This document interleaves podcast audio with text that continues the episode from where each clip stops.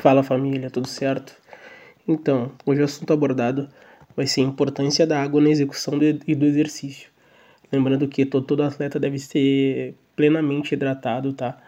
Uh, mediante um cálculo básico, tá? Pela ingestão hídrica do, do, do dia e, consequentemente, quando ele estiver se exercitando, ele tem que realmente otimizar essa ingestão hídrica, tá?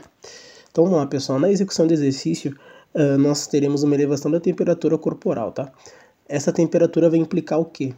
Ela vai estimular os mecanismos de termorregulação, pois o nosso corpo ele não pode ficar com esse calor retido, tá? Uh, e o que isso vai implicar, pessoal? Isso vai implicar o quê? O estímulo da transpiração, né? que é o suor, né? Portanto, dependendo do nível desse, desse exercício que, que o atleta ele vai pra, praticar, né? Vai aumentar a transpiração, né? Que é o suor. Uh, aumentar essa produção de suor, uh, vai me levar a, a ter o quê? Que repor essa água, né? Isso vai implicar o quê? Isso pode implicar em alguns casos, pode levar à desidratação caso ele não reponha essa água, tá? Portanto, é uma condição conhecida como a fadiga inútil. Eu até já fiz um podcast falando sobre isso, sobre, sobre os três tipos de fadiga, tá? Que é uma fadiga, essa fadiga inútil é uma fadiga que ela não deve acontecer, tá? Porque quando essa fadiga ocorre, é, por falta de planejamento e adequação da ingestão hídrica desse atleta, tá? E essas alterações, pessoal, pessoal que são provocadas pela, desidratação, podem implicar o quê, tá? Eu, são diversos fatores, mas eu vou, vou citar apenas três aqui, que na minha concepção é, são os, os, mais importantes, assim. Tá? Uh, pode, pode implicar o que? Um aumento de frequência cardíaca, tá?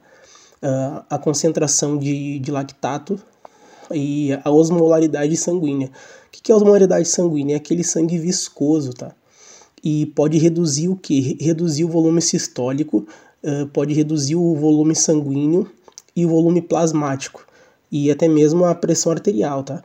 Então, a gente tem que realmente estar sempre hidratado, tá? Visando uma otimização do nosso, do nosso exercício físico e sempre lembrando que uh, tem um cálculo né, diário, tá? que esse cálculo ele vai implicar o que, pessoal? É, são 35 ml é, de água para cada quilo corporal, tá?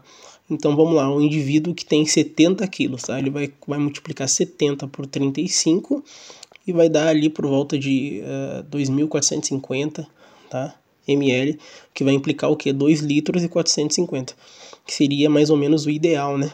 Mas lembrando que o interessante é a gente manter essa ingestão hídrica sempre entre 4 e 5 litros por dia. Fique esperto para mais uma dica do coach. Valeu!